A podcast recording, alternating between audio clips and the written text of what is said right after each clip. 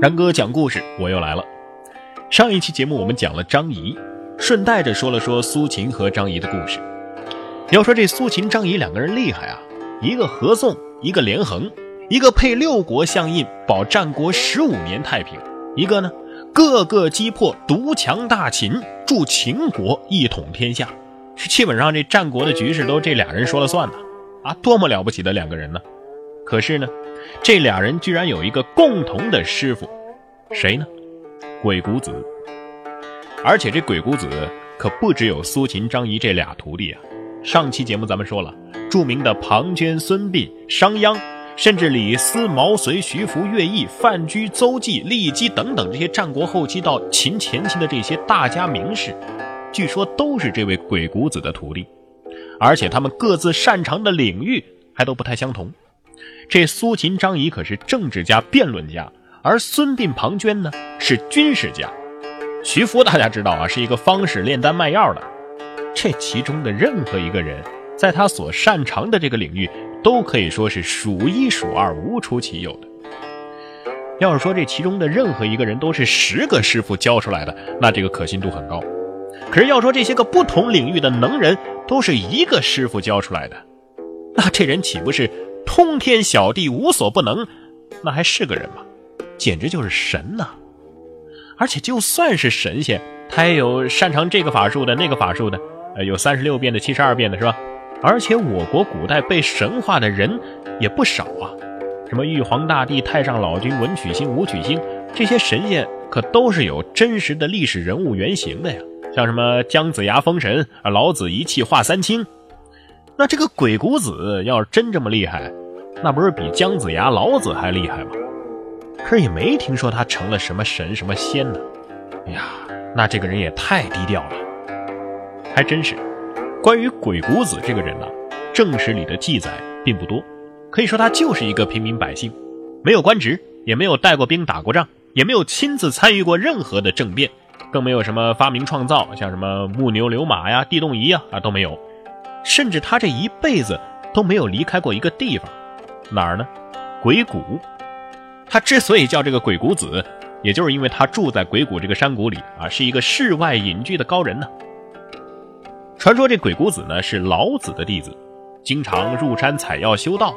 也有说这个河南淇县有一个云梦山啊，那儿有个王禅老祖，是后人对鬼谷子的称呼，也是先秦诸子之一。那么这个人究竟是不是存在？《史记》里倒是没有对他的直接描写，但是在写苏秦、张仪的时候都提到了他，说苏秦、张仪的老师都是鬼谷子，这是正史的记载啊。要是小说演义当中对他的描述就更邪乎了，说他是通天彻地，人不能及，会天文呢，日星相尾都在他的掌握之中，会算命，战往查来是言无不验，会冰雪，六韬三略变化无穷，布阵行兵那是鬼神不测呀。还会辩论，广记多闻，明理审事，出此吐辩，万口莫当。会养生，修真养性，却病延年，服食隐逸，平地飞升，几乎就没有他不会的。要是按传说他能教出这么多徒弟来讲的话，这样的传说也算是合理。但是也有说鬼谷子是一个虚构的人物的。唐朝有一个叫司马真的，写了一部《史记索引》。他说：“之所以这个《史记》里边记载了苏秦的老师是鬼谷子，那是因为这是苏秦啊故意装神秘，所以假说自己有一个老师叫鬼谷子，多么多么厉害，认为苏秦啊是自己编造了一个鬼谷子，目的就是将自己神秘化。但是《史记》可是一部权威而且详实的史书啊，而且这个著书的年代离鬼谷子、苏秦、张仪这个所处的年代也是最近的，可信性还是比较强的。”如果真没有这个人的话，《史记》恐怕不会这么写。所以啊，我反正是宁可相信有鬼谷子这个人，而且苏秦、张仪还的确是他的徒弟。但是你要说像李斯、毛遂、徐福、乐毅、范雎、邹忌等等这些那个时候的能人都是他的徒弟，这就有点夸张和演绎的成分了。当然，也不排除这些人自称是他的徒弟这种可能性。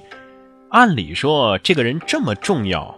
就算是没有详实的生平记载，也应该有一些相关的著作流传下来吧。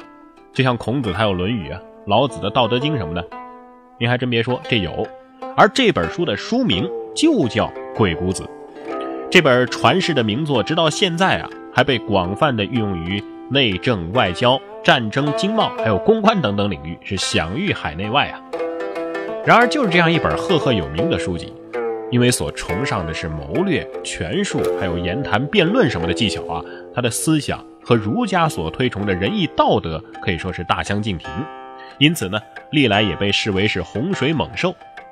但是，有一些要禁他，甚至要毁掉他的人，私下里却把它拿出来细细的研究学习，并且乐此不疲。所以有人说呀，这本书就是智慧禁果，旷世奇书。至于这本书是不是鬼谷子写的呢？呃，我个人觉得可能跟《论语》一样啊，那是鬼谷子的徒弟，或者说是后来非常信仰或者是喜欢鬼谷子的学说的人，根据他的言论整理而成的。但是你要说就这么一个人啊，他一直待在一个山谷里，就能凭空的想象出这么多的理论，还能长这么大的本事，那肯定是不现实的。所以有人说呀，他年轻的时候也曾经周游四方，广交朋友，曾到过什么地方呢？扶风池阳。也就是现在的陕西泾阳，还到过颍川的阳城，也就是现在的河南登封，还到过太白山，也就是现在的宁波县等等地方。等他这本事长足了，最后来到了云梦山。这个云梦山在哪儿呢？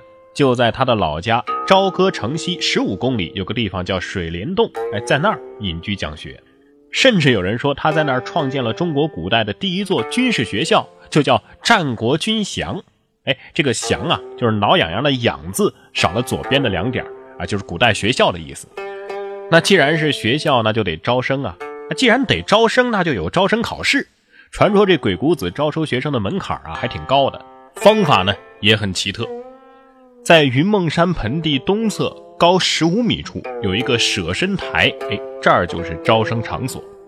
它南北长约八十米，壁顶有一个两米宽的平台。往下俯瞰，哎呀，这是悬崖绝壁呀，险峻异常。相传鬼谷子在此考录弟子的时候，就要求弟子从这个台上跳下去。你想想看，从十五米高的地方跳下去，那是非死即伤吧？没有勇气和贪生怕死的人，根本就不可能成为鬼谷子的弟子。所以啊，单从这一点来说，鬼谷子可是深通天道自然。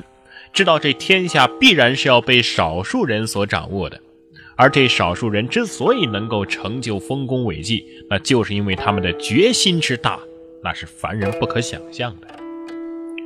关于鬼谷子的故事和传说还有很多，像什么夜识无字天书啊，让孙膑、庞涓通过方法和手段请他出洞来测试他们啊，等等等等。由于大都是后人编造啊，以及大家都已经比较熟悉这些故事了，在这里就不再多讲。不过说到这儿啊，您可能在想，鬼谷子是这也会那也会，每个领域都能够教出杰出的徒弟，应该是史上最全才的人了吧？这还真不是，中国历史上称得上是全才的人还真不少，像发明地动仪的张衡，文武双全的曹操。以及后来被人们神化的智慧的化身诸葛亮等等，都可以说得上是全才。但是下期节目我想说的这位全才，还不在刚刚提到的这些人物之列。至于他是谁，咱们下次讲故事再为大家揭晓。再见。